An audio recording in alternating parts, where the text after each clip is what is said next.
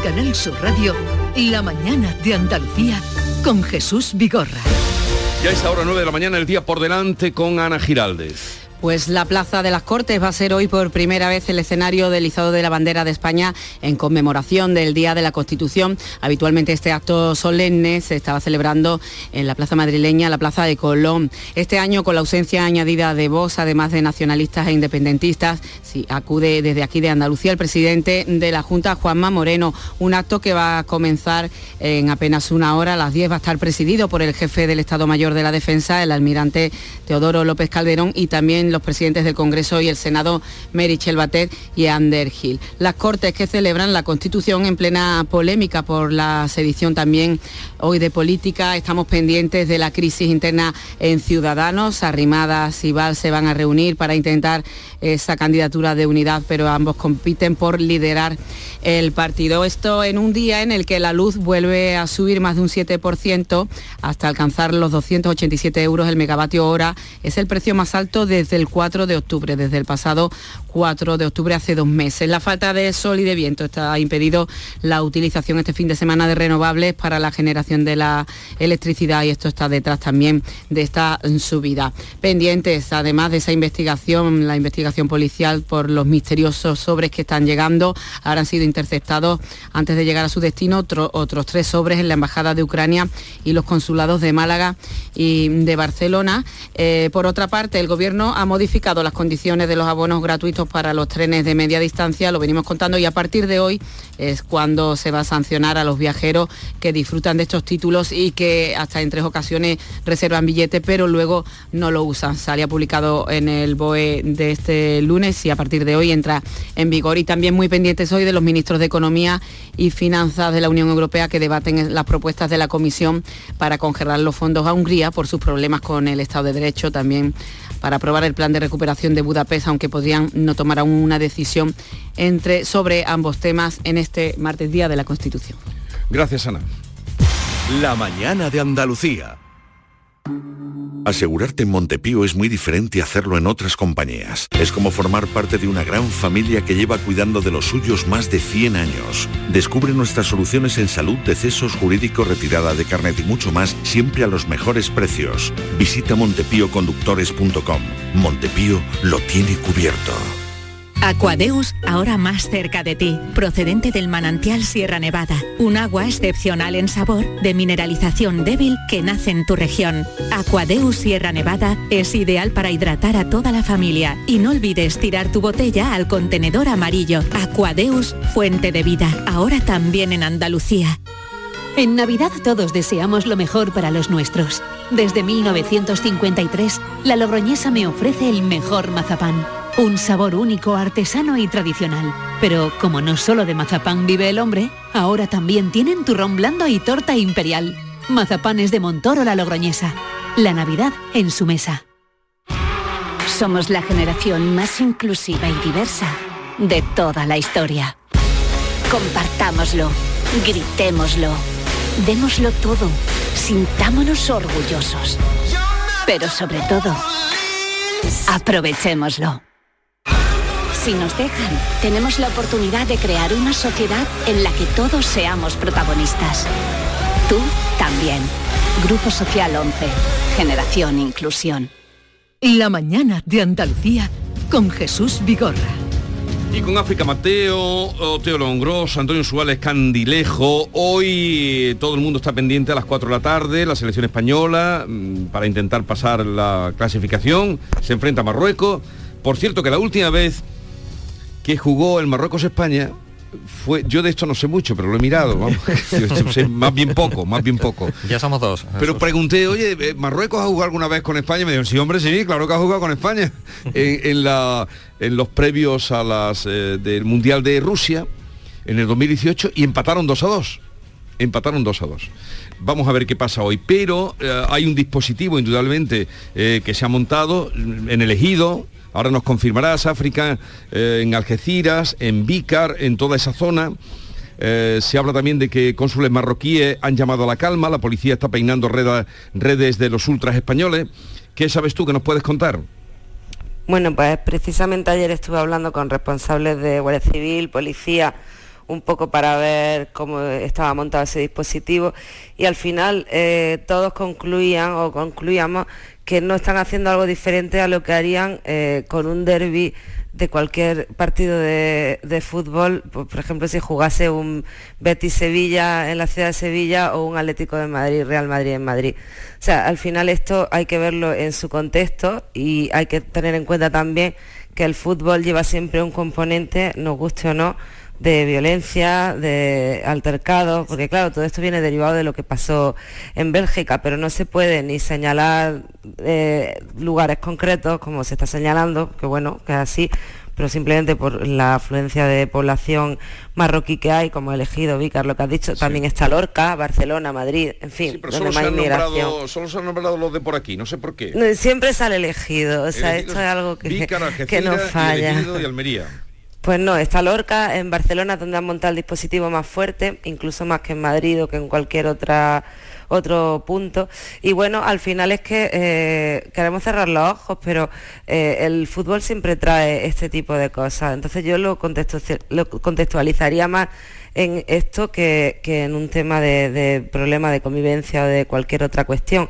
Eh, al final, Marruecos nunca ha llegado hasta donde ha llegado en este mundial. Eh, evidentemente su afición pues tendrá mucha euforia, lógicamente, y, España pues eh, aquí hay mucha afición a, la selección. Entonces pues hay una rivalidad lógica, porque aquí, por ejemplo, han elegido casi más del 30% de la población es marroquí pero yo no creo que vaya a haber ningún problema. Lo que se hace muy bien es montar dispositivos igual que se hace con cualquier otro partido que sea de riesgo y así está esto tasado, pero yo no lo sacaría de ese contexto y lo ampliaría un poco el radio porque son muchos los puntos en España donde se ha tomado esta decisión. Bueno, eso está claro, es decir, en el elegido hay una memoria de incidentes que seguramente justifica que, los focos... Eh, pues no, no, no, Teo, no estoy de acuerdo. No, no, es que esto sí que no, porque al final es que, claro, eh, soy doliente en esto. Esto pasó en febrero de 2000 y desde entonces hemos convivido muy bien con la presión migratoria y con la poca ayuda de las instituciones y de las administraciones. tienes toda la razón, África. Sí, lo que quiero decir es que hay una memoria. Eh, efectivamente pasó hace 20 años y no es justo, pero muchas veces los resortes mentales funcionan así. Es decir, se piensa en el lugar donde tú has visto alguna clase de conflicto y en lugar de pensar en que llevas 20 años sin ver ninguno, pues recuerdas eh, que hace 20 años hubo uno. Y no es eh, justo, pero es eh, muchas veces en la lógica mediática, además en esa respuesta inmediata que damos los, eh, los medios a, los fenómenos que se producen en el presente, pues eh, ocurren estas cosas. Em, pero sí, efectivamente, Barcelona es seguramente el punto más, el punto más importante. En cualquier caso, yo sí discrepo con África de una cosa, en, que decía el fútbol siempre trae esto. Bueno, no, el fútbol siempre puede traer esto, ¿no? Siempre puede amenazar, pero no, no es algo que, que sea consustancial con con, el fútbol. Eh, si ahora mismo hay un gran dispositivo, no es ni por lo que pasó hace 20 años ni por el fútbol. Si ahora mismo hay un dispositivo es porque lo que pasó en Bruselas la semana pasada, que además estas cosas sí que tienen muchas veces efecto contagio. Es decir, en Marruecos la semana pasada, en, perdón, en Bruselas la semana pasada hubo un disturbios, disturbios muy serios provocados por eh, inmigrantes marroquíes, ganando es decir, tú puedes imaginar, dice, pierdes de manera injusta y la rabia te saca a la calle a destrozar eh, contenedores, a quemar contenedores y destrozar coches. Pero Marruecos había ganado, había derrotado a Bélgica y Marruecos se convertía en, además el líder del grupo, ha pasado primera, eh, Bélgica queda eliminada, siendo una de las favoritas. Bueno, pues hubo disturbios. Es decir, eh, porque desgraciadamente a veces la expresión de la alegría se convierte en una especie de revanchismo de expresión del revanchismo. Bueno, esa imagen de Bruselas, donde ya sabemos que hay problemas sociales, el barrio de Molenbeek eh, asociado a algunos eh, actos terroristas, etcétera. Bueno, yo creo que yo creo que no hay por qué pensarlo, no creo que sea lo mismo España, desde luego no hay que asociarlo, como dice África elegido. Lo que sí creo es que es absolutamente lógico que las fuerzas y cuerpos de seguridad hayan montado un dispositivo para tratar de prevenir si se produjeran esos incidentes. Sí, Eso sí, pero Teo, también estamos olvidando que eh, el, alrededor del fútbol, y ya lo hemos visto otras veces, hay grupos ultra que ni siquiera son afición de ninguno de los equipos y la lían muchas veces. Y esto es un poco también el, mar de fondo que están viendo, eh, porque me lo trasladaban ayer, la Fuerza y Cuerpo de Seguridad de Estado. Y por eso han salido los imanes llamando a su población a la calma, porque si te metes en Twitter y pones caza del moro, eh, hártate de ver tweets. Entonces, relacionados con el partido eh, precisamente, hay quien aprovecha un partido de fútbol que es algo deportivo, que es algo lúdico, para eh, introducir este tipo de, cuestiones y no es la primera vez porque cuando se ha investigado altercados relacionados con derby, con partidos de fútbol, muchísimas veces han salido ultras que no pertenecían a ninguna de las dos aficiones y que han sido los que han caldeado el ambiente y han provocado la situación.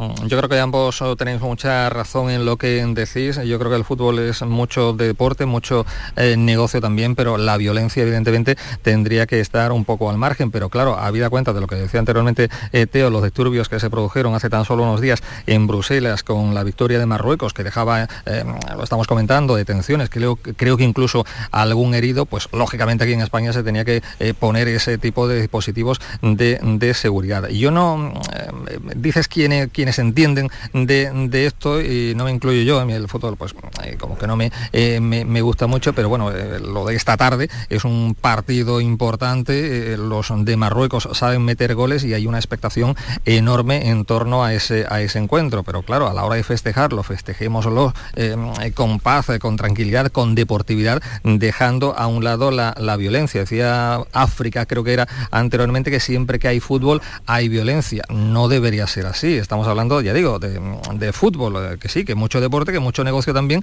eh, pero que la violencia evidentemente habría que dejarla al margen sí o sí, ¿no? Ayer entrevistaba eh, vuestra compañera Natalia Barnet al, un representante de la Asociación para la Integración de la Población Marroquí en España y a mí me encantó lo que dijo. Dijo, queremos que gane Marruecos y lo vamos a celebrar, por supuesto, pero es que si gana España es después de que gane Marruecos lo mejor que nos puede pasar porque vivimos en España y porque también sentimos y ha sido la selección un poco referente que hemos tenido siempre por el fútbol y por todo, ¿no? Ah. Pero bueno, lo que tú apuntabas de, las redes o los ultras que el español lo cuenta hoy, que cónsules marroquíes están llamando a la calma y que la policía estaba peinando las redes de ultras españoles, que esos son los también los mm, peores. E, evidentemente. Claro, que estén calentando el ambiente. el, temor son una cosa, los disturbios unidireccionales y lo peor son cuando hay una confrontación, cuando, mm. cuando puedes temerte que haya un choque.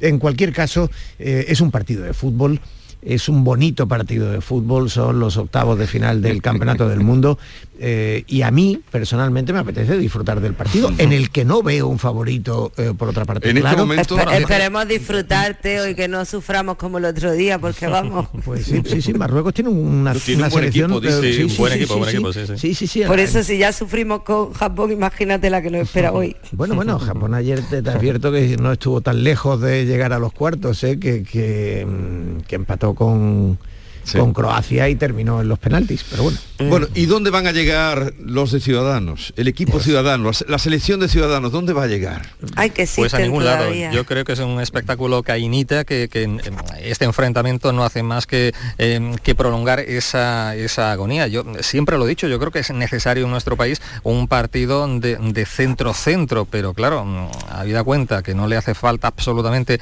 al gobierno, los de Ciudadanos, para nada, porque el gobierno de Pedro Sánchez se ha apoya muy bien en los suyos, en los eh, que todos conocemos, los separatistas, eh, Bildu eh, y demás. Y yo pienso que esto no conduce a ningún lado. Yo creo que lo decía la propia Arrimadas, que esto es absurdo todo lo que está pasando. Este, este, esta lucha y tal y cual cuando el partido está como está, en fin, da pena, ¿no?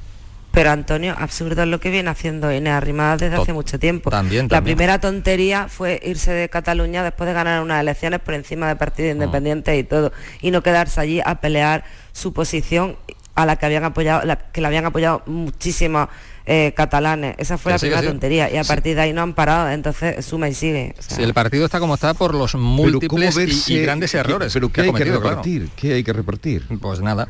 Bueno, yo no, yo de todo modo no lo enfocaría por la cuestión del reparto. Yo creo que efectivamente Ciudadanos es, los análisis están muy, muy, mm. en fin, eh, ya, muy, muy elaborados, ¿no? Y sabemos que, hay dos momentos clave, efectivamente, eh, la sensación de abandono en Cataluña cuando había sido el partido de referencia, el partido que ganó unas elecciones eh, a los independentistas y eh, el segundo cuando en las primeras elecciones de 2019, en las de abril, eh, cuando se podía formar un gobierno moderado y, con un extraordinario peso, ¿eh? extraordinario peso de ciudadanos, que no solo era la vicepresidencia, quiero decir, esto de Podemos de ahora mismo, Podemos ser la cuarta parte del gobierno. En aquel caso era el 40% del gobierno, o sea, que, que, hubiera tenido un peso enorme, pues Albert Rivera no lo vio, siguió aspirando al liderazgo imposible de la derecha, que no era la función para la que había nacido mm. eh, Ciudadanos, ¿no?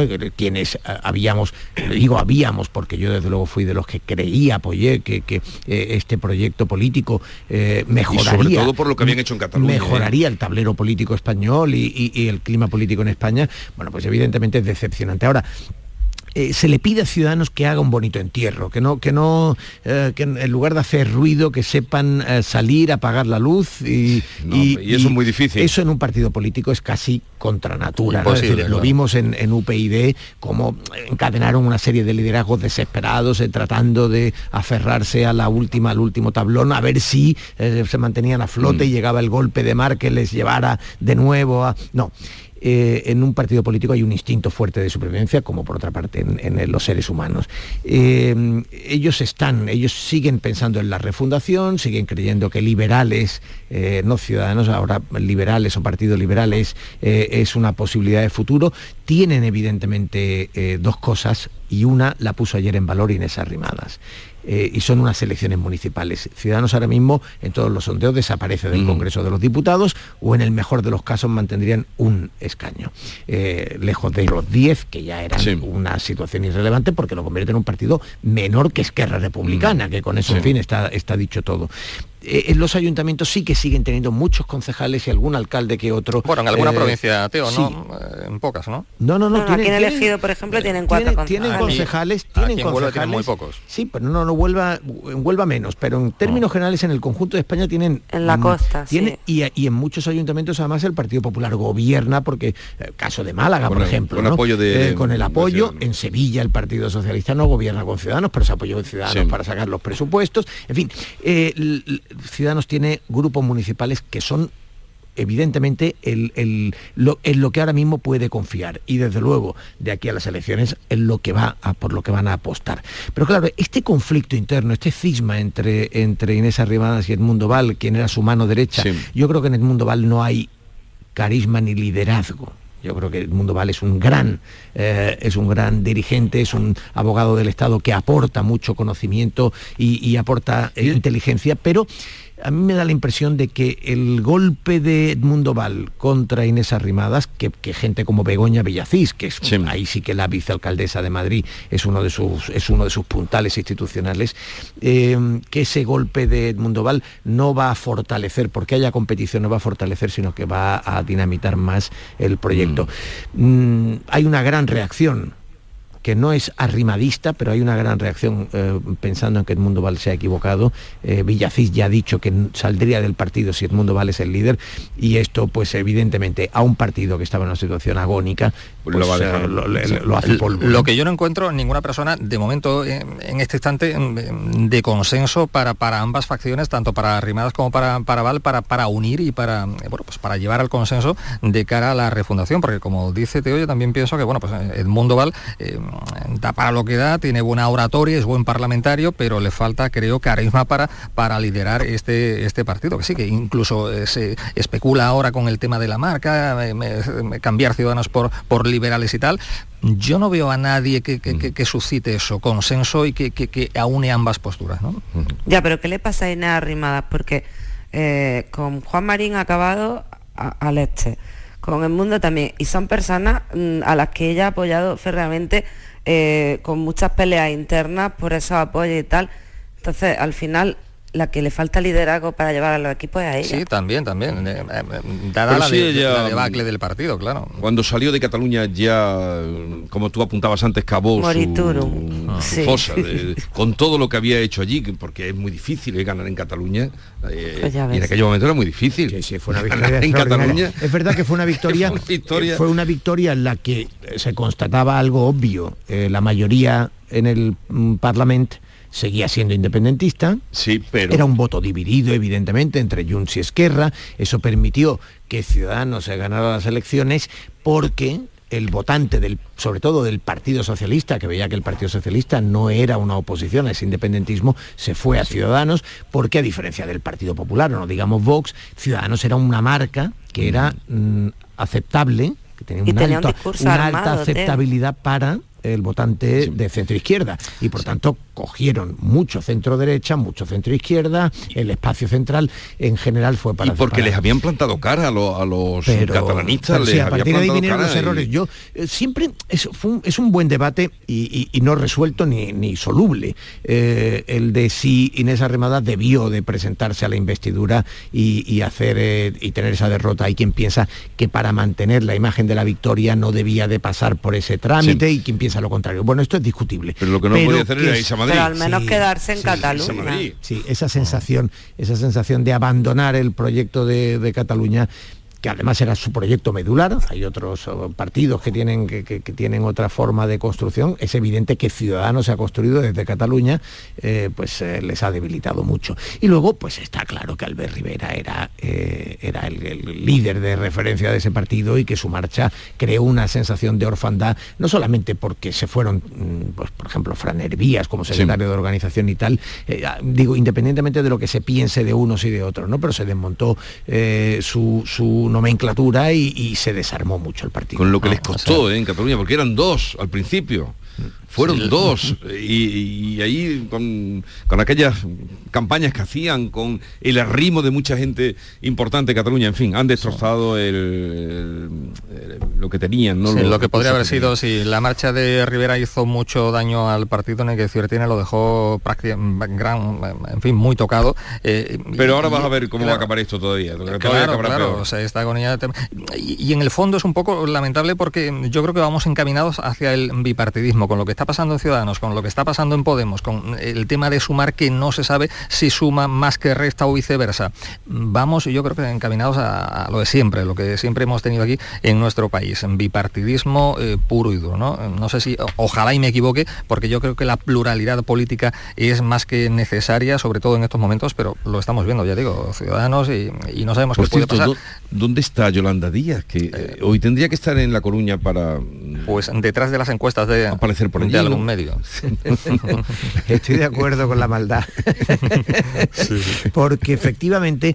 eh, Hoy verdad, tendría que aparecer por La Coruña. Hay, hay- hay algunos sociólogos que se bromeaban en las redes sociales con, con eh, el titular que hoy da el diario El País, ¿no?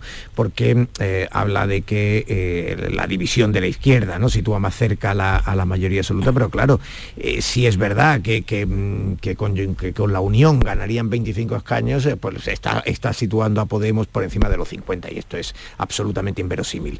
Y, y hay un segundo titular, de hecho, en el país que a mí también me resulta muy inverosímil hoy y es ya hay más votantes del PSOE que prefieren un gobierno en coalición que en solitario. O sea, es decir, que ya hay más votantes del PSOE que prefieren un gobierno no del PSOE, sino del PSOE con partidos de la izquierda.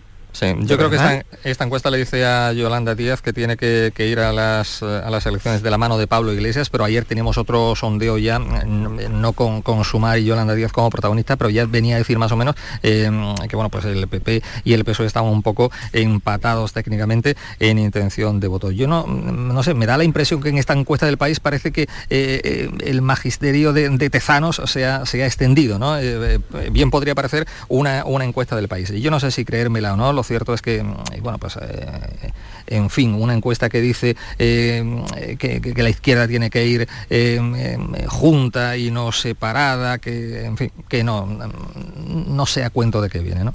Es que Antonio, es otro tipo de encuesta. Yo la he mirado en profundidad y ha sido una encuesta más también, no ha sido solo de preguntar intención de voto, sino que se ha ido analizando eh, eh, con, además ha hecho muchísimas entrevistas con, con los entrevistados que, que cómo le ha afectado cada tipo de decisión de las últimas importantes que ha tomado el gobierno. Entonces, eh, yo vamos, no puedo comparar a Tezanos con la empresa que ha hecho la del país porque me parece una empresa sólida. Y luego es que a veces dejamos pasar por alto que sí, nos perdemos un poco en el ruido, en el ruido de, de cosas en las que ha metido la pata hasta, hasta la ingle, como el tema de la ley del solo sí es sí, con la sedición y tal. pero al final, ¿hasta qué punto eso pasa factura en unas elecciones? Porque yo siempre pensé, hasta que la urna me dijeron lo contrario, que la corrupción iba a pasar una factura tremenda mm. en la urna a cualquier partido y nunca la pasó. Y al final, si analizamos en frío los tres años y medio de legislatura, pues tampoco, ni tan mal algunas cosas, porque hemos pasado una pandemia donde se inventaron eh, una figura como los ERTE que ha salvado a muchísimas empresas del país, eh, el paquete de medidas del que no hemos reído, que hemos criticado, al final han funcionado porque mm, tenemos eh, la, electricidad más barata que el resto de Europa, eh, la gasolina, pues los 20 céntimos han ayudado. Y luego en, el apartado de economía, que es hace siempre el talón de Aquiles del PSOE, ahora mismo mm, la economía lo que demuestra es que tenemos la inflación más baja que el resto de países de Europa y el paro más bajo desde 2008 en España. Entonces, al final eh, si te para en eso, ¿qué nos duele? Eh, que vayan a liberar con el cambio del delito de sedición a X políticos catalanes y tal, por mucho que hicieran, o nos duele cuando llegamos a hacer la cesta de la compra, cuando vamos, a hacer, vamos al supermercado, que sales con una bolsita pequeña y pagas 100 euros. Bueno, esto, claro, esto, esto que, dice África, evidentemente, que es el argumento, vamos, no quiero decir que África del argumentario de Moncloa, pero que viene a coincidir básicamente con el mensaje que está lanzando el Partido Socialista, eh, claro pero es una realidad, Teo, están los datos. Sí, claro, claro. Lo que pasa en África, claro que es una realidad. Y lo de la corrupción, ¿a ti no te sorprende que no afecte en la urna? que es una pues realidad. Enseguida te digo, eh, pero digo, por contestar a esto último, es evidente que España es la única economía importante que no ha recuperado los niveles prepandemia y que tampoco los va a recuperar este año. Entonces, claro, tiene más margen de mejora que otras que otras economías, porque otras economías recuperaron su pulso y están sufriendo eh, más directamente eh, la inflación. yo creo que efectivamente en el caso de la, del tope del gas, el gobierno ha tenido éxito con esa operación, era una operación lógica y ha tenido éxito, y la, pues hay que decirlo. En cuanto a las previsiones económicas, pues no, no se han cumplido. Es verdad que nosotros tenemos eh, unos buenos datos de paro, pero vuelvo a repetir lo mismo, viniendo de un hundimiento del, del paro verdaderamente extraordinario. Entonces, claro, mencionar lo que que no es el rebote del gato muerto que hablan, del que hablan los economistas, pero mencionar que porque estamos subiendo, recuperando todavía en esa línea ascendente lo que perdimos en la pandemia, parece que es que estamos teniendo un desarrollo eh, extraordinario. No es así, ¿no? La realidad no es esa y la realidad también es que las previsiones económicas del gobierno no se, no se cumplen. pero dicho eso, dicho eso, yendo al otro asunto que, mencionaba África, eh, la corrupción la corrupción le ha pasado factura a los grandes partidos. Es verdad que sorprende, y a mí también me sorprende, eh, la enorme resistencia que llegan a tener a veces, pero que al Partido Socialista y que al Partido Popular le ha pasado, bueno, los 60 escaños de Ciudadanos eh, se debían, y los 70 de Podemos en el 2015, evidentemente se debían a gestión y a corrupción. Es decir, el, socialismo en los años 90 sufrió mucho la corrupción y, fue la victoria del Partido Popular del 96. El Partido Popular ha sufrido la corrupción y eso está detrás de, la recuperación porque la moción de censura en el 18, pero luego la victoria del 19 es una victoria importante para el Partido Socialista y con un gran auge de ciudadanos han sufrido por la corrupción, pero efectivamente son partidos que tienen una base muy sólida y por tanto eh, luego pueden reconstruirse porque tienen buenos cimientos. ¿Qué le pasa a los nuevos partidos que se han construido por arriba sin bases sólidas? Y entonces cuando algo lo es, afecta, al no tener estructura se desmoronan con mucha facilidad. Sí, yo brevemente, Antonio, sí, lo siento África, pero a mí eso de, en fin, eh, mal de muchos consuelo de tontos no me, en fin, que, que, no, que no, que no, que sí, que el gobierno ha tenido éxito en algunas cuestiones, en algunas iniciativas, pero su gestión, evidentemente, y no soy el único que lo piensa, es manifiestamente mejorable. Y en corrupción, bueno, pues en corrupción el PSOE, evidentemente, eh, no puede dar ejemplo de nada eh, en absoluto, no solo en Andalucía. No he hablado de los dos, ¿eh? sí, pero que, no pasa factura la corrupción. pero pasa, pasa. Y que se lo digan al socialismo andaluz si al final, después de esa resistencia, no termina llegando, es decir, tarda mucho en llegar, eh, pero eh, termina llegando. Y cuando llega, tiene un efecto. un momentito que enseguida vamos a saludar, ya lo conocéis, Agustín Ruiz Robledo, catedrático de Derecho Constitucional de la Universidad de Granada, que hoy es el día de la Constitución. Hoy, no, espérate un momentito, espérate un momentito, que ahora van a traer el café. Hoy tenemos hasta la cafetería cerrada, que no te pueden invitar a un café. Un momentito. La mañana de Andalucía con Jesús Vigorra. Bono, Munir, Ennesiri, Asraf, Amrabat, Abde, Bufal, Sillet. La selección marroquí se ha convertido en una de las sorpresas del Mundial. Y este martes a la selección española de Luis Enrique le toca pasar a cuartos en Qatar ante Marruecos. Y no queremos más sorpresas ni sustos. Síguenos, vive el fútbol. Este martes, España-Marruecos en la gran jugada de Canal Sur Radio. Desde las 3 de la tarde, con el mejor equipo de y comentaristas de Canal Sur Radio. Dirige Jesús Márquez, con el patrocinio de Agua Sierra Cazorla y Centro Comercial Lago. Noticia de última hora. Sube la luz, sube el gas, suben los alimentos. Pero en tiendas MGI, los juguetes siguen a 10, 15 y 20 euros. Porque estas navidades ningún niño se quedará sin juguetes. Tiendas MGI, mirando por tu ahorro. Visítanos en tu tienda más cercana o en tiendasmgi.es. La 11 presenta el nuevo Rascalink, el primer rasca que compras a tu vendedor de la 11 o en un punto de venta y que se juega con el móvil. ¿Rascar mi móvil? ¿Con la foto de mi perrita Luna disfrazada de princesa? Jamás de los jamases. No, se rasca el boleto, se escanea con el móvil para jugar a uno de los tres divertidos juegos disponibles. Y si ganas un premio, tienes que llevar el boleto al punto de venta para cobrarlo. Bueno, pero a mi Luna no la rasca nadie. ¡Guapa! Nuevo Rascalink de la 11. Gana hasta 100.000 euros mientras juegas. A todos los que jugáis a la 11, bien jugado. Juega responsablemente y solo si eres mayor de edad. Canal Sur Radio. Pero Pepe, Carmen, qué guapísimos estáis. Tenéis la piel perfecta. Sí, hemos ido a Clínica Doctor Ortiz y nos ha aconsejado lo mejor para los dos. Nos han transmitido seguridad y confianza. Son muy completos. Tratamientos de arrugas, rellenos faciales, láser, cirugía plástica, injertos capilares, ginecología. Pide tu cita gratuita en Clínica Doctor Ortiz y siéntete segura en tu clínica estética de confianza. Pacientes reales, belleza natural. ¿Encargarías tu cena de Navidad a abonos y piensos hermanos García? Pues eso, tu vehículo de ocasión siempre en Grupo Sirsa. Y ahora, hasta fin de año, te ofrecemos más de mil vehículos de ocasión con hasta 4.000 euros de descuento. Descúbrelos en nuestros concesionarios Renault, Dacia, Mazda, Volvo y Suzuki en Sevilla. Grupo Sirsa, nos movemos contigo. Mi basura fuera del contenedor. Pues que la recojan. Que no limpio la caca y los orines del perro. Ya las quitarán. Que si tiro cosas al suelo, ya las recogerán. Lipasam no puede estar detrás de todos. Cuidar Sevilla está en tu mano. Cumple tu parte. Ayuntamiento de Sevilla.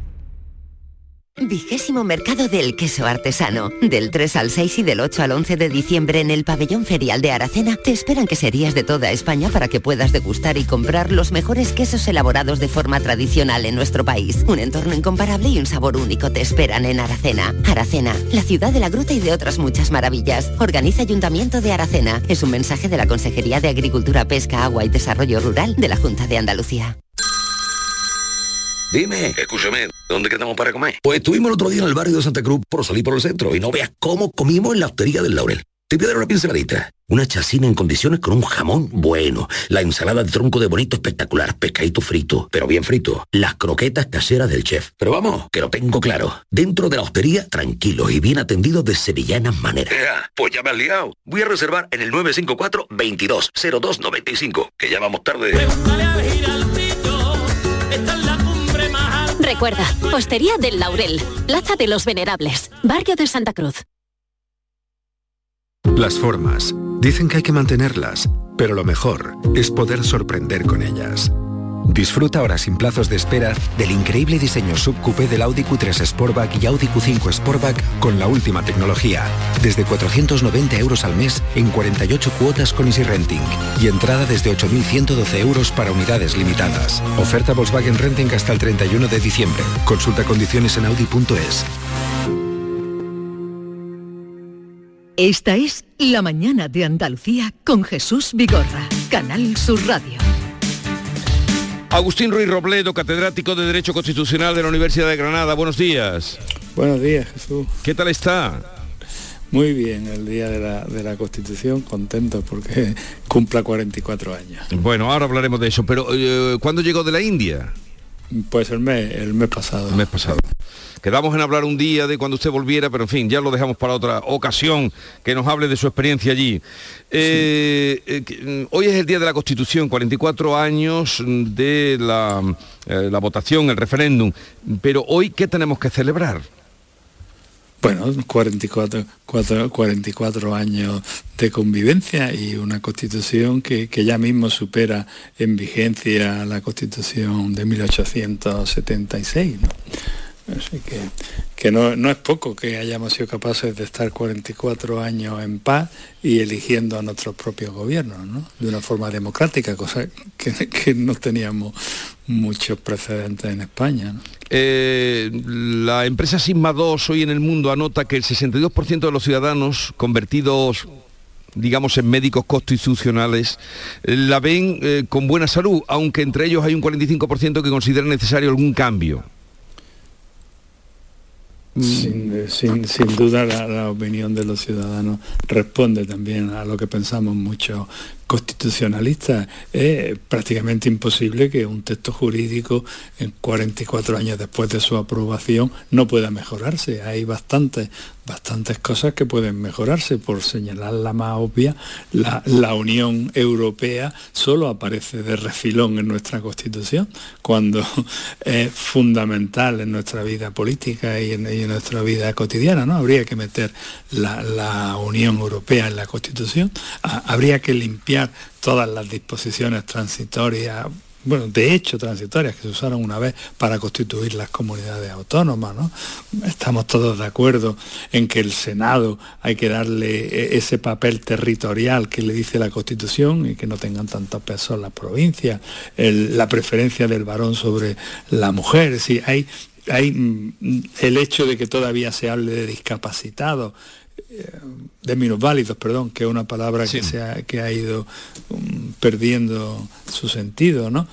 Es evidente que hay 8, 9, eh, 10 artículos en los que el 90% de los españoles estaríamos de acuerdo en cambiarlos, ¿no? ¿Y entonces por qué se tarda tanto, cuesta tanto mmm, cambiar estos, entre otros, mmm, estos detalles que usted apunta?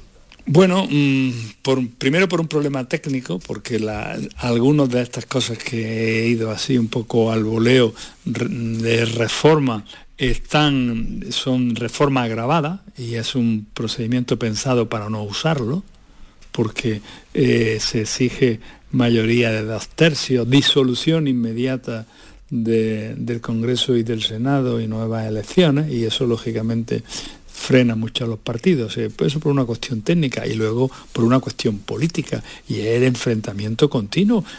En una de las de estas eh, reformas que he dicho, la, la posibilidad de quitar minusválidos, está tramitándose en el Congreso. ¿Y por qué no, y por qué no, no avanza siendo una, una, reforma tan fácil? ¿Por qué no avanza y está atascado? Pues por esta pelea tan grande entre los partidos. No han sido capaces de ponerse de acuerdo sobre algo secundario, que es el Consejo General del Poder Judicial. Parece imposible que en estas circunstancias actuales de esta legislatura se pongan de acuerdo sobre reformar la Constitución. Bueno, el Tribunal Constitucional se acerca ya a un bloqueo indefinido, ¿no? Se puede hablar, lleva ya más de cuatro años. El Consejo, el Consejo, el Consejo General del Poder Judicial. De Poder Judicial. Sí, sí, el Consejo General del Poder Judicial tiene, tiene un bloqueo y, y bueno, los, los, especialistas hemos hecho distintas propuestas para, para desbloquearlo y por las razones que sean, ni, ni, el PSOE ni el, ni el PP quieren, quieren hacerlo, ¿no? Quizás tengan esperanza en, en ponerse de acuerdo en los próximos meses, ¿no? Tal vez, es, es, posible que ahora, en los meses, en el, en el 23 es posible que ahora se pongan de acuerdo.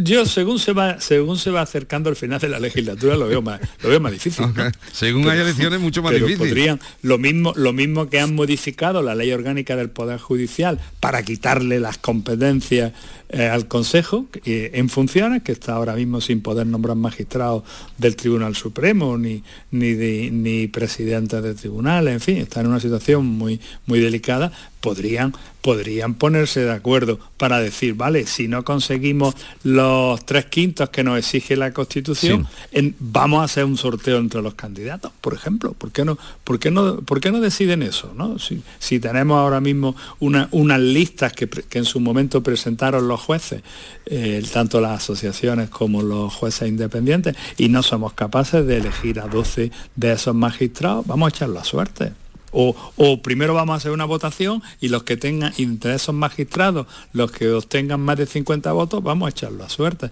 ¿Por qué no, por qué no quieren hacerlo? Pues porque eh, hay una regla, no sé si llamarla una, una ley política, y es que cuando, cuando los políticos consiguen controlar una, una institución, como en este momento han conseguido controlar por lo menos la elección del Consejo, no estoy seguro si también controlan al Consejo, aunque la impresión es que sí, eh, pues no quieren soltarlo, ya está.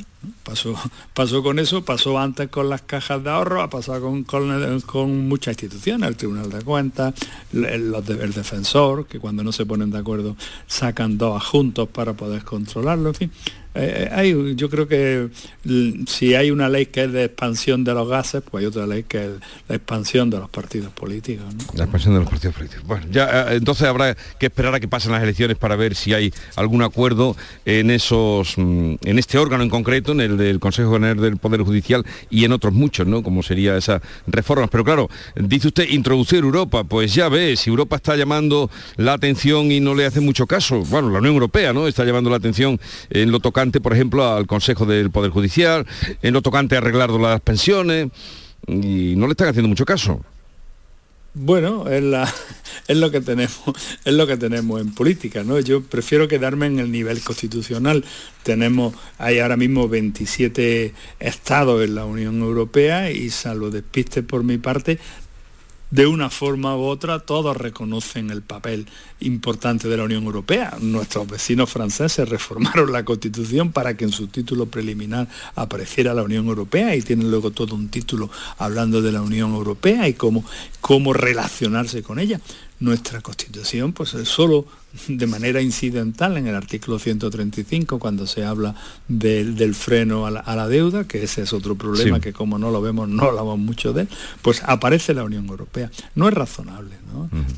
no es razonable que dediquemos artículos y artículos a las comunidades autónomas y, que haya una institución más importante que ella, que es la Unión Europea, y que, que la Constitución no, no diga absolutamente nada, que tengamos que estar siempre en los matizando las afirmaciones que hace la Constitución, ¿no? Dice, las Cortes tienen el poder legislativo y hay que añadir, bueno, sí, pero hay que tener en cuenta que muchas veces ese poder legislativo está condicionado por las decisiones de la Unión.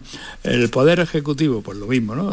La, financiación de las comunidades autónomas, otra vez hay que añadir, siempre, siempre tenemos que estar añadiendo cosas que no están en la Constitución. Bueno, Agustín Ruiz Robledo, gracias por estar con nosotros, que tenga un feliz día y hasta otra ocasión. Tenemos que hablar un día de la India, ¿eh? a ver qué me cuente. Gracias. Adiós. No es que ha estado allí, tres meses ha estado allí y quedamos en que cuando volviera me contaría. Bueno, eh, ¿algo más? Bueno, pues que yo pienso que efectivamente tenemos mucho que, celebrar, que festejar, lo que es la sociedad, otra cosa es la clase política, lo decía el invitado, hay que celebrar la convivencia, la paz en estos 44 años, lo que no podemos celebrar es la permanente bronca, la permanente pelea en la que se hayan instalado nuestros, nuestros políticos, cada vez que se habla de Carta Magna. Yo echo en falta ese consenso de antes entre los políticos y, evidentemente pues ese consenso lo tenemos hoy, bronca, ruido. No, no, pero debe haber consenso porque hoy juega España y eso sí, España, la selección española es lo único que no, indudablemente. lo une todo. pues yo creo que evidentemente hay, hay mucho que celebrar, todos los 6 de diciembre son días de celebrar Evidentemente fue un gran momento la transición. Alfonso Guerra te ha contado a ti, nos ha contado a todos. Yo recuerdo una gran conversación con él, cómo se debatieron los artículos, y cómo se llegó hasta sacar adelante esa constitución en la que se reconoció el país entero.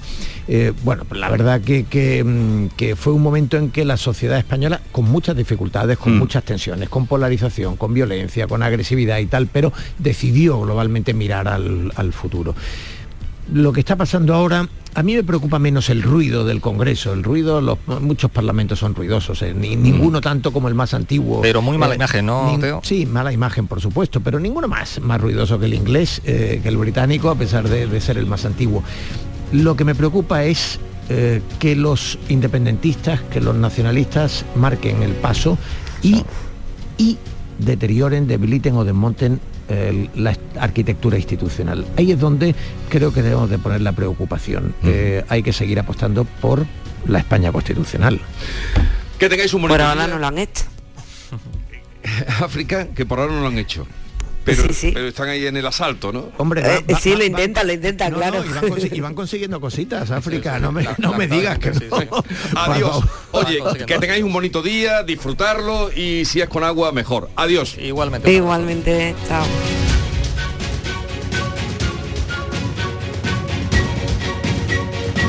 Esta es La mañana de Andalucía con Jesús Vigorra, Canal Sur Radio. Canal Sur Radio. ¿Encargarías tu cena de Navidad a abonos y piensos hermanos García? Pues eso, tu vehículo de ocasión siempre en Grupo Sirsa. Y ahora, hasta fin de año, te ofrecemos más de mil vehículos de ocasión con hasta 4.000 euros de descuento. Descúbrelos en nuestros concesionarios Renault, Dacia, Mazda, Volvo y Suzuki en Sevilla. Grupo Sirsa, nos movemos contigo. Las noticias que más te interesan las tienes siempre en Canal Sur Mediodía Sevilla. Y este miércoles te llegan desde El Pedroso, que celebra la Feria de Productos Típicos y Artesanales de la Sierra Morena de Sevilla. Vigésima quinta Feria de Muestras y Productos Típicos y Artesanales de la Sierra Norte de Sevilla. Canal Sur Mediodía Sevilla. Este miércoles, desde las 12, en directo desde el Ayuntamiento del Pedroso, con la colaboración del Ayuntamiento del Pedroso. Capicúa, empresa andaluza que elabora el aceite preferido por el profesional. Ahora también disponible en tu supermercado. Capicúa apuesta por la sostenibilidad y por ello lanza las primeras monodosis biodegradables. Pídelas en tu comercio habitual y también en los establecimientos de hostelería. Ayudemos todos al medio ambiente. Capicúa, el aceite para tu cocina. Sí, sí. Tu mejor amiga. La que se lió con tu novio en el instituto. Se acaba de comprar el coche que tú querías. El que visteis en Driveris. Y tú buscando adornos para el árbol. Solo en diciembre, en Driveris tienes 100 coches a precio de liquidación, con descuentos de hasta 8.000 euros, con la misma garantía y calidad de siempre. Date prisa, hay muchas buenas amigas sueltas. Driveris, vehículos de ocasión de verdad. Mi basura fuera del contenedor, pues que la recojan. Que no limpio la caca y los orines del perro, ya las quitarán. Que si tiro cosas al suelo, ya las recogerán. Lipasam no puede estar detrás de todos. Cuidar Sevilla está en tu mano. Cumple tu parte. Ayuntamiento de Sevilla.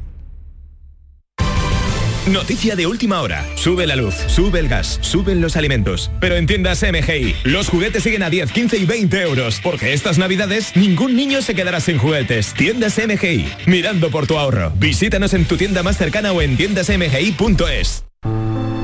Hay un lugar donde los sentidos se despiertan.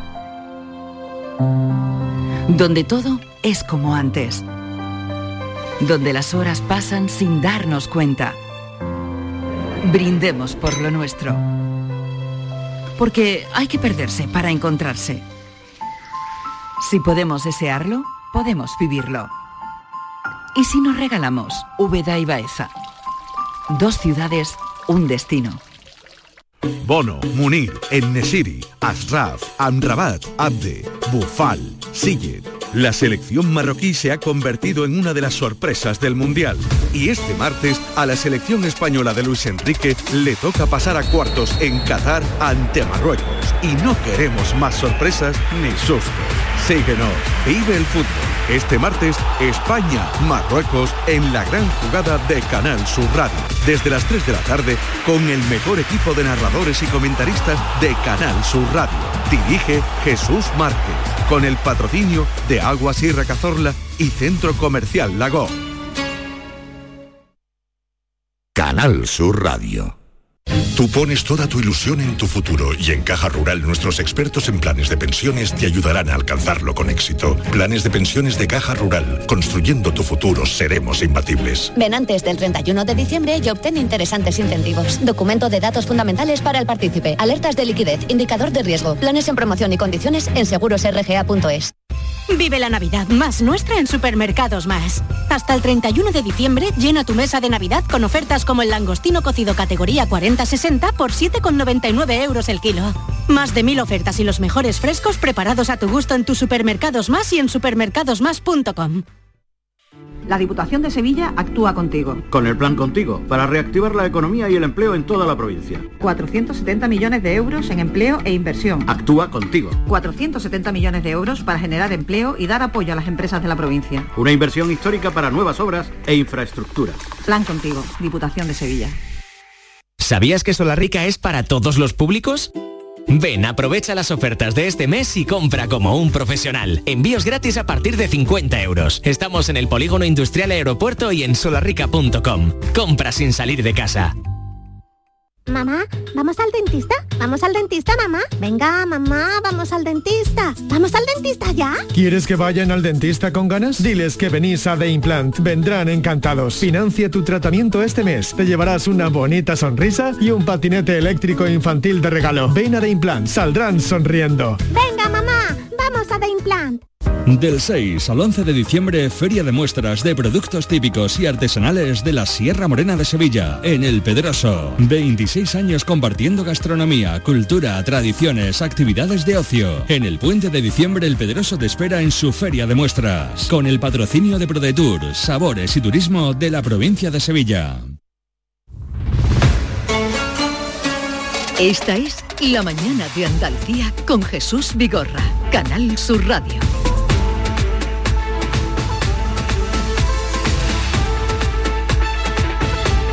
Hoy vuelve a jugar la selección española. Maite Chacón, buenos días. ¿Qué tal? Buenos días. Y será ya ir descontando las horas hasta las 4 de la tarde que comience el partido, que comience a rodar el balón. Antonio Rengel, buenos días. Buenos días. Compañero. En España las 10 menos 10, en Doha las 12 menos 10 minutos de la mañana, Jesús. 12 menos 10 minutos. ¿Y en Marruecos? En Marruecos, eh, si no Creo que es una hora menos que, que una nosotros, hora menos ¿no? que una hora menos no que en segura. España. Una hora menos que en España. Eso es. Sí, sí, sí, sí. Seguro. Estuve en Marrakech hace Te vas poco, a una hora Doha, menos. te vas a- Oye, Te mm, digo ¿qué- para que la gente se sitúe que en Doha son las 12 menos 10 del mediodía y que significa que la, que la cuenta atrás es más rápida Sí. porque ya ha amanecido, ya ha, ha empezado el día hace unas horas en Doha. Bueno, ¿y qué va a pasar hoy? Yo creo que va a haber un partido complicado de la selección española de fútbol. Eh, mm, eh, el rival para mí es el, peor, mucho peor que Croacia y que Bélgica, porque hay factores que no son solo estrictamente deportivos. Hay una competencia eh, entre países que hace que Marruecos tenga un plus por ganar a, a España y darle una alegría a sus aficionados. Para el aficionado marroquí estoy seguro que no es lo mismo ganarle a Croacia que ganarle a España, eh, por la proximidad y por las cuestiones históricas que, eh, en las que están los, dos los dos países. Y bueno, España no pasa de octavos desde el año 2010 en Sudáfrica. Desde que ganó. Eso es, Desde es el que año que se ganó. nos olvida a veces lo que de dónde venimos. O sea, ha habido dos mundiales donde España no ha pasado eh, de la eh, de, de- de- de la primera rivalidad después de la fase de grupo. La fase de grupo es lo mínimo lo mínimo que se le- que se pide y, y no ha pasado de ahí desde, la- desde el año eh, 2010. Así que eh, un, un rival complicado, eh, eh, Marruecos eh, para que nuestros oyentes mm, eh, eh, mm, menos, menos aficionados al fútbol se sitúen, estaban en, estaba en el grupo, en uno de los grupos de la muerte, con Croacia, con Bélgica y con Canadá. Antes del Mundial, si tú me hubieras sentado aquí, me hubieras preguntado, oye, ¿y del grupo F? Yo te hubiera dicho primero Croacia, segundo Bélgica. Y Marruecos, Marruecos va a luchar con Bélgica por tener alguna opción de ser segundo. Pero Marruecos no ha sido ni segundo ni tercero, ha sido el líder del grupo. Por eso España, que ha terminado segunda de su grupo, se cruza con el primero de ese grupo, que es, que es eh, Marruecos. Inesperado para Marruecos, eh, inesperado para, para España. Bien es cierto que le facilita el camino porque no se cruzan ni con eh, ni- no se cruza con Brasil en cuartos de final, que era lo, lo siguiente que hubiera ocurrido si hubiera jugado hoy con Croacia. Pero caramba, estamos hablando de una selección al alza como Marruecos que se ha colado y que ya haga lo que haga, es eh, una selección triunfadora, Sí. volverá a su país con, Triunfando. a- con los sones del, de- del himno eh, marroquí, porque, porque hace 36 años que no llegaba a unos octavos de final, nunca ha llegado a cuartos de final. Entonces, claro, y en España, pues eh, observamos una, una selección que viene de perder contra Japón, eh, que tiene ahora mismo un mar de dudas sobre si su juego va a ser el de Costa Rica del 7 a 0 o el de Japón del último partido.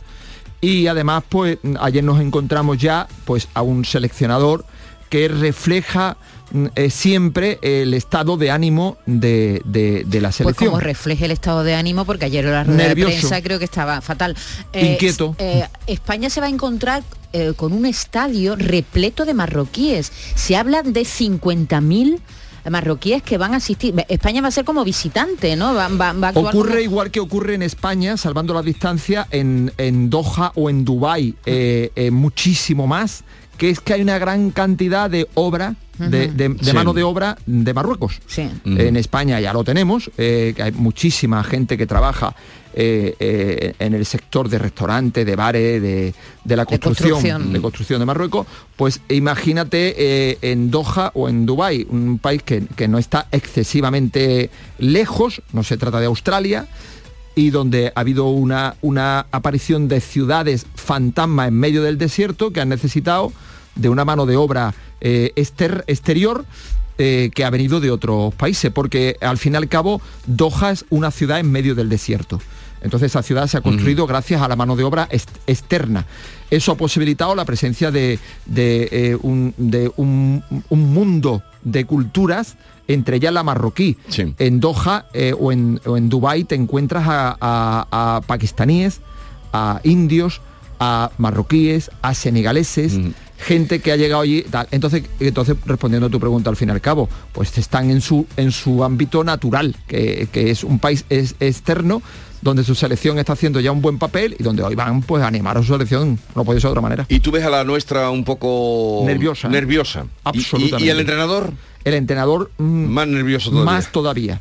El, el entrenador ayer en la rueda de prensa sacó la cara B de Luis Enrique. Tiene una cara fantástica, que es un tío mm, simpático, gana mucho en, el, en, en- en- en la cercanía, es un tío bastante noble, es un tío honesto, es un tío, pero tiene una cara B que le ha pasado tanto como jugador como con entrenador. Es precisamente es- esa forma de ser, de los principios, de tal cual le lleva a, mm, a ser extremo en sus en sus eh, eh, en, en su comportamiento ¿Y por qué se ha vuelto? No está disfrutando. bueno a- lo, lo que él entiende siempre eh, es que hay una agresión exterior que duda del trabajo del equipo y entonces ante lo que él cree que es una agresión exterior que yo no no creo que sea así lo que hace es blindar al grupo es Hombre, decir cuando el equipo mete siete goles, todo el mundo está a favor. Cuando el equipo pierde contra Japón, es normal que haya crítica, él ¿no? ahora O lo que, haya cree, dudas. él ahora lo que cree es que es que hay una, una sensación externa de, de peligro que, que no es eh, que, que, que- no es real, que no es verdad, que lo acosan, no es que no se es siente perseguido. que no es justa a él y a sus jugadores. Y entonces lo que hace es blindarlos a todos y decir, el exterior nos ataca, tenemos que defendernos. En cualquier caso, a ver si gana España. Hombre, por favor. A partir de las 4. Gracias, Antonio, por pasarte por aquí. A vosotros un placer. Se equivocó Albert Rivera pretendiendo llegar a la Moncloa antes de tiempo. Se equivocó Inés Arrimadas cuando se vino a Barcelona de Barcelona a Madrid, después de haber ganado. Se equivocó Ciudadanos cuando provocó la moción de censura en Murcia. Y piensa García Barbeito que ahora se equivocan todos al pelearse por lo que queda del partido. Querido Antonio, te escuchamos.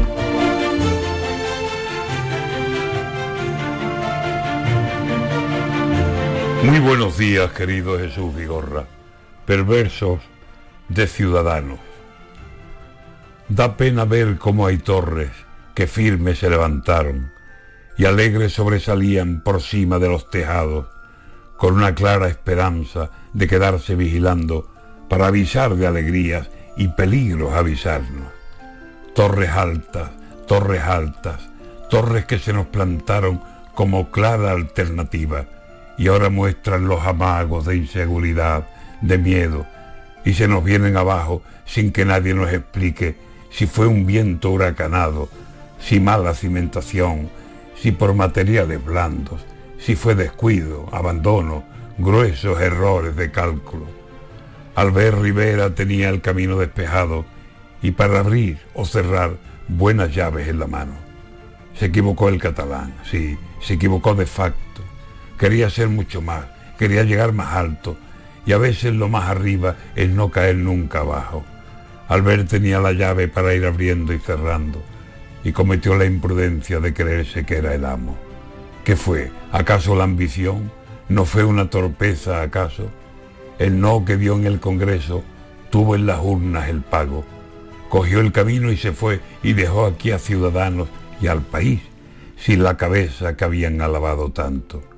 Luchan arriba, arrimadas y val, mas le falta algo. El abandono de Albert más de uno está pagando, y digo de su partido, y aún del electorado. Albert no quiso ser llave y dejó al PP encerrado, y sin abrirles dejó libre a este gobierno el paso. Qué pena me da esa torre que ahora se cae cacho a cacho. Las campanas de esa torre, solas en el campanario. Ay, campanero Rivera, a duelo te están tocando.